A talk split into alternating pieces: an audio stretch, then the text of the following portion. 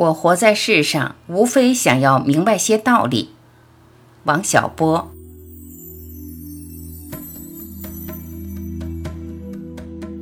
一，我认为低智、偏执、思想贫乏是最大的邪恶。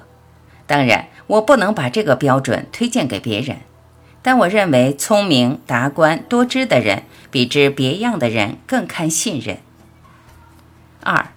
我认为，在人类的一切智能活动里，没有比做价值判断更简单的事了。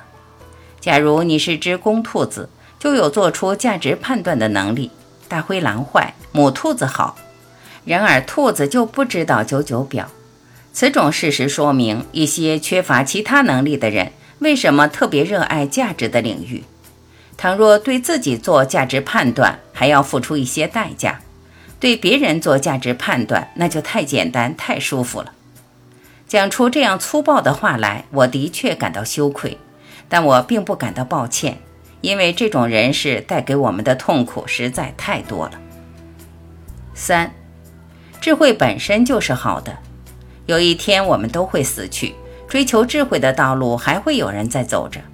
死掉以后的事我看不到。但在我活着的时候，想到这件事，心里就很高兴。四，这个世界自始至终只有两种人，一种是像我这样的人，一种是不像我这样的人。五，人活在世界上，就如站在一个迷宫面前，有很多的线索，很多岔路，别人东看看西望望，就都走过去了，但是我们就一定要迷失在里面。这是因为我们渺小的心灵里容不下一个谜，一点悬而未决的东西，所以我们就把一切疑难放进自己心里，把自己给难死了。六，假如人生活在一种不能抗拒的痛苦中，就会把这种痛苦看作幸福。假如你是一只猪，生活在暗无天日的猪圈里，就会把在吃猪食看作极大的幸福。因此，忘掉早晚要挨一刀，所以猪的记性是被逼成这样子的，不能说是天生的不好。七，我呀，坚信每一个人看到的世界都不该是眼前的世界，眼前的世界无非是些吃喝拉撒睡，难道这就够了吗？还有，我看见有人在制造一些侮辱人们智慧的粗糙的东西，就愤怒。看见人们在鼓吹动物性的狂欢，就要发狂。八，我总以为有过雨果的博爱，萧伯纳的智慧，罗曼·罗兰又把什么是美说得那么清楚，人无论如何也不该再是愚昧的了。肉麻的东西无论如何也不应该被赞美了。人们没有一点深沉的智慧，无论如何也不成了。九。人活在世界上，快乐和痛苦本就分不清，所以我只求它货真价实。十，当一切都开始了以后，这世界上再没有什么可怕的事。我现在只是有点怕死，等死了以后就不怕了。十一，每个人的贱都是天生的，永远不可改变。你越想掩饰自己的贱，就会更贱。唯一的逃脱办法就是承认自己的贱，并设法喜欢这一点。十二，人的一切痛苦本质上都是对自己的无能的愤怒。十三，我对自己的要求很低，我活在世上无非想要明白些道理，遇见些有趣的事。倘能如我愿，我的一生就算成功。十四。一切都在无可挽回地走向庸俗。十五，我们的生活有这么多的障碍，真他妈的有意思。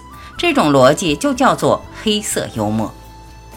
十六，很不幸的是，任何一种负面的生活都能产生很多乱七八糟的细节，使它变得蛮有趣的。人就在这种有趣中沉沦下去，从根本上忘记了这种生活需要改进。十七，那一天我二十一岁，在我一生的黄金时代，我有好多奢望。我想爱，想吃，还想在一瞬间变成天上半明半暗的云。后来我才知道，生活就是个缓慢受锤的过程。人一天天老下去，奢望也一天天消逝，最后变得像挨了锤的牛一样。可是我过二十一岁生日时，没有预见到这一点。我觉得自己会永远生猛下去，什么也锤不了我。十八，你可以说我贱，但你不能说我的爱贱。十九，我把我整个灵魂都给你，连同他的怪癖、耍小脾气、忽明忽暗、一千八百种坏毛病，他真讨厌。只有一点好，爱你。二十，忽然之间，心底涌起强烈的渴望，前所未有。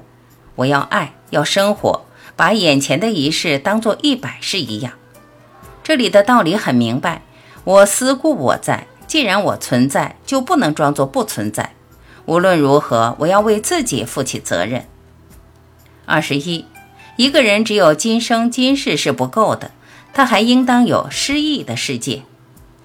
二十二，你想知道我对你的爱情是什么吗？就是从心底里喜欢你。觉得你的一举一动都很亲切，不高兴你比喜欢我更喜欢别人。你要是喜欢别人，我会哭，但是还是喜欢你。二十三，我的勇气和你的勇气加起来，对付这个世界总够了吧？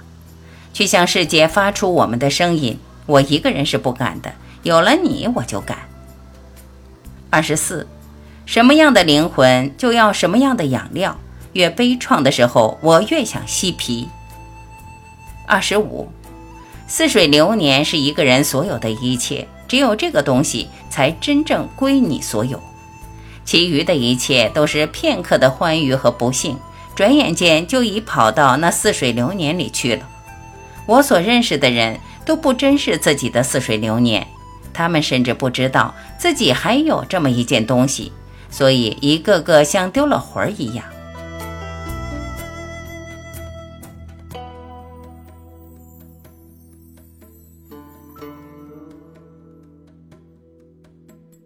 感谢聆听，我是婉琪，今天我们就分享到这里，明天再会。